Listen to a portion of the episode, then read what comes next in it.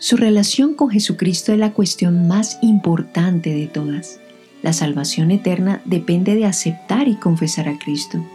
El apóstol Pablo escribió, Si confesares con tu boca que Jesús es el Señor, y creyeres en tu corazón que Dios le levantó de los muertos, serás salvo, porque con el corazón se cree para justicia, pero con la boca se confiesa para salvación. Pero, ¿qué significa confesar a Cristo? ¿Qué implica la confesión pública de fe en Cristo? Estas y otras preguntas serán tratadas en esta serie de mensajes. Nuestra meta es que usted llegue a confesar a Cristo, para la gloria de Dios y para su felicidad eterna. Hoy meditaremos juntos a la luz de su palabra.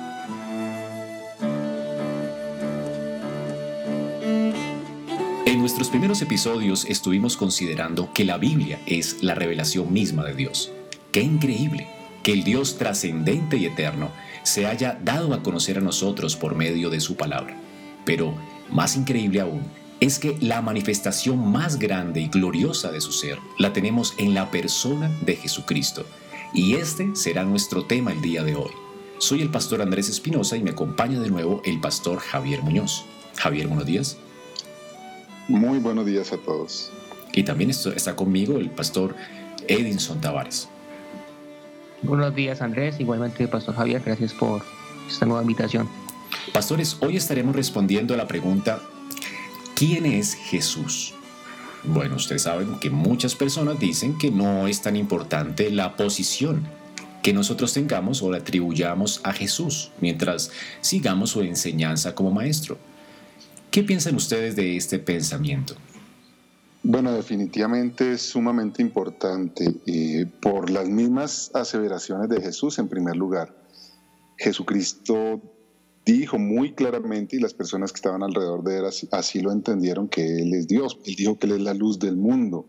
Él dijo que antes que Abraham fuera, Él era. Es decir, Jesucristo en forma explícita y directa dijo ser Dios y ser la única forma de salvación, el único camino de salvación entre Dios y los hombres, de tal manera que no podemos decir que Jesucristo es un hombre común y corriente, porque Él mismo no nos da permiso de hacer eso. O creemos que Él es Dios hecho hombre, o no lo creemos, pero no podemos eh, decir eh, ambigüedades acerca de Él. Igual creo que es una pregunta muy acertada porque igual Cristo siempre estuvo interesado en que las personas respondieran a la pregunta quién era Él. El responder esa pregunta eh, de alguna manera eh, ahí estaría involucrado la eternidad de una persona, es decir, su respuesta. Si Jesús simplemente es un hombre eh, y no es Dios, pues la persona no podría ser salva, pero si confiesa que Jesucristo es el Hijo de Dios, el Dios eterno que se encarnó y su respuesta es afirmativa, pues igual tendrá vida eterna. Entonces creo que esa pregunta es muy importante porque ella eh, depende eh, la vida eterna. Es interesante porque Jesús realmente estaba muy interesado, como ustedes dicen, en que la gente eh, respondiera acerca de, quién era Él. En, en, Mateo 22, 42, por ejemplo, el Señor dice, ¿qué pensáis del Cristo? ¿De quién es hijo? Y de nuevo él preguntó en Mateo 16, 13, ¿Qué dicen los hombres que es el Hijo del Hombre? Ahora, otra cosa importante es que sin lugar a dudas Jesucristo fue un personaje histórico. De hecho, nuestro calendario reconoce un tiempo antes de Cristo y un tiempo después de Cristo. Así que no fue solamente un personaje histórico, fue un personaje muy importante. Vamos a hablar ahora un poco sobre el nacimiento de Jesús y su niñez. ¿En qué condiciones nació Jesús? La Biblia dice que Él encarnó, eso habla de su preexistencia como Dios, pero también habla de su presencia humana real, tangible, y Él nació de una virgen, como lo atestigua la palabra de Dios en Belén, que es eh, María. Y lo importante es que nosotros entendamos que el hecho de nacer de una virgen en primer lugar, es cumplimiento de una profecía, pero segundo, es la única manera en que Jesucristo puede salvar en este otro sentido. Todos nosotros como descendientes de Adán estamos unidos a Adán en su pecado y en su muerte. Jesucristo no es un descendiente directo de Adán, Él es engendrado directamente de parte de Dios por medio del Espíritu Santo de María, de tal manera que Él es otro Adán, Él es la otra simiente humana, pero esta simiente sin pecado. Y eso es importantísimo porque si Jesús tuviese pecado no podría ser nuestro Salvador. Y la importancia radical de que Él haya nacido verdaderamente de una virgen, eh, teológicamente hablando y, soteriológicamente hablando, o sea, hablando de la salvación, es que Él sí puede ser Salvador porque no tiene pecado. Desde el principio del siglo I o después del siglo I, siempre la Iglesia tuvo que enfrentar esta pregunta de la humanidad de Cristo. Han surgido malas interpretaciones y malas enseñanzas dirigidas en torno a, esta verdad. Eh, y cuando decimos que Jesús creció como cualquier otro niño, ¿verdad? mental, físicamente, eh, sujeto a sus padres, como lo dice el Evangelio de Lucas capítulo 2, que fue tentado en todo, como cualquiera de nosotros, pero sin pecado. Esa es una eh, verdad que para muchos eh, no pueden entender porque el, ver a Jesús como, como uno de nosotros, como cualquier niño que crece, que aprende y se desarrolla, es para algunos un eh, motivo de, de mal entendimiento y malas enseñanzas, pero la Biblia dice que Jesús creció como cualquier persona, era el Dios eterno, existía desde antes, pero su desarrollo, su crecimiento fue como cualquier ser humano y precisamente para ser nuestro redentor.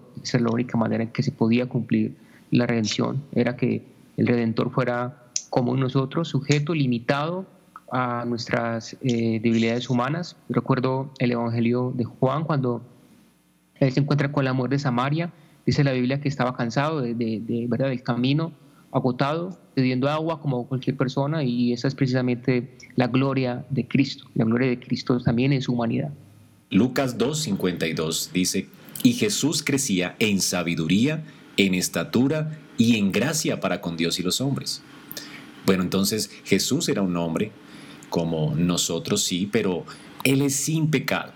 Dice que fue tentado en todo según nuestra semejanza, pero sin pecado. Esto está en Hebreos 4:15. Vamos a responder ahora a la pregunta, ¿qué tipo de hombre fue Jesús?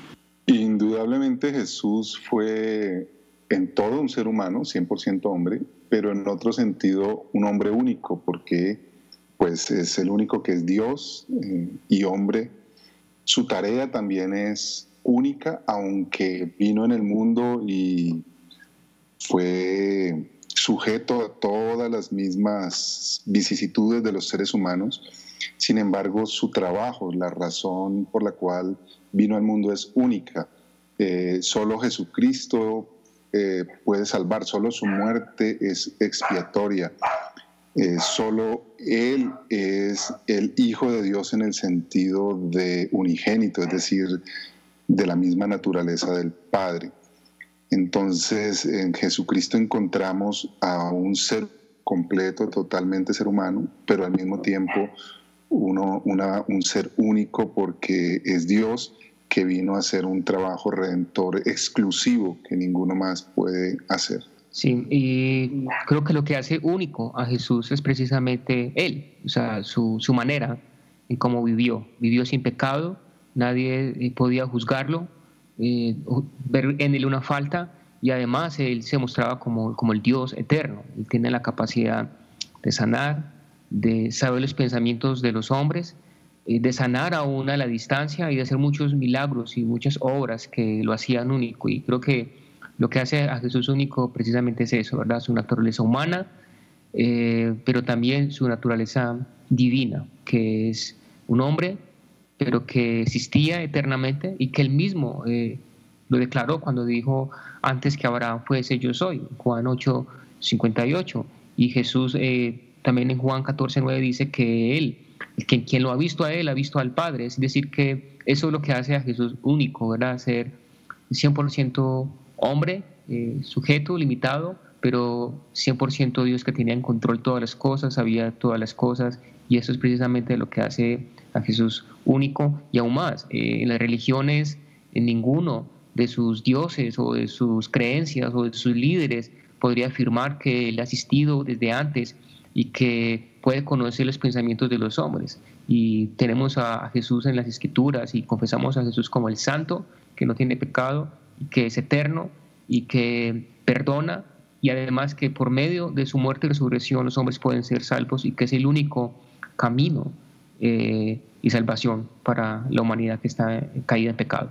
En, en Lucas 22, 70 tenemos una respuesta de Jesús. Eh, alguien le pregunta luego, ¿eres tú el Hijo de Dios? Este es el sumo sacerdote. Jesús le contesta, vosotros decís que lo soy. Es decir, que Jesús, bajo testimonio, bajo juramento, aseguró ser el Hijo de Dios. ¿Ustedes qué creen acerca de esta aseveración? Porque uno puede decir, bueno, yo también soy hijo de Dios, ¿verdad?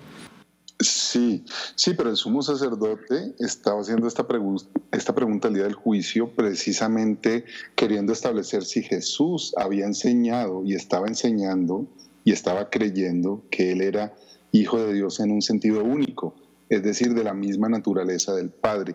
Y la respuesta de Jesús es sí. De hecho, por eso el sumo sacerdote después dice, ¿qué otra prueba necesitamos? Recordemos que en el juicio estaban buscando maneras de, encontrar eh, argumentos para crucificarlo y no podían porque los testigos estaban contradiciendo unos a otros, de tal manera que no podían establecer una acusación cierta. Y entonces al sumo sacerdote se le ocurrió preguntarle directamente a Jesús si él estaba enseñando que él era Dios hecho hombre y él dijo que sí. Y el sumo sacerdote luego se rasgó las vestiduras y dijo, ¿qué otra prueba necesitamos? Este hombre ha blasfemado, haciéndose igual a Dios. De tal manera que eso fue lo que Jesús dijo, él dijo la verdad y como los sacerdotes y, el Sanedrín no pudo creerlo, por esa misma razón también lo condenaron a muerte. Sí, yo creo que, eso es muy, muy interesante de los evangelios, especialmente del evangelio de Juan, porque el evangelio de Juan eh, por un énfasis en el testimonio dado por los discípulos, por los creyentes, por ejemplo, como la mujer de Samaria, otros personajes, y las preguntas que hacían eh, los fariseos, los sacerdotes, no era una pregunta para afirmar que Jesús era eh, Dios o para ellos creer que era, sino simplemente para condenarlo y juzgarlo.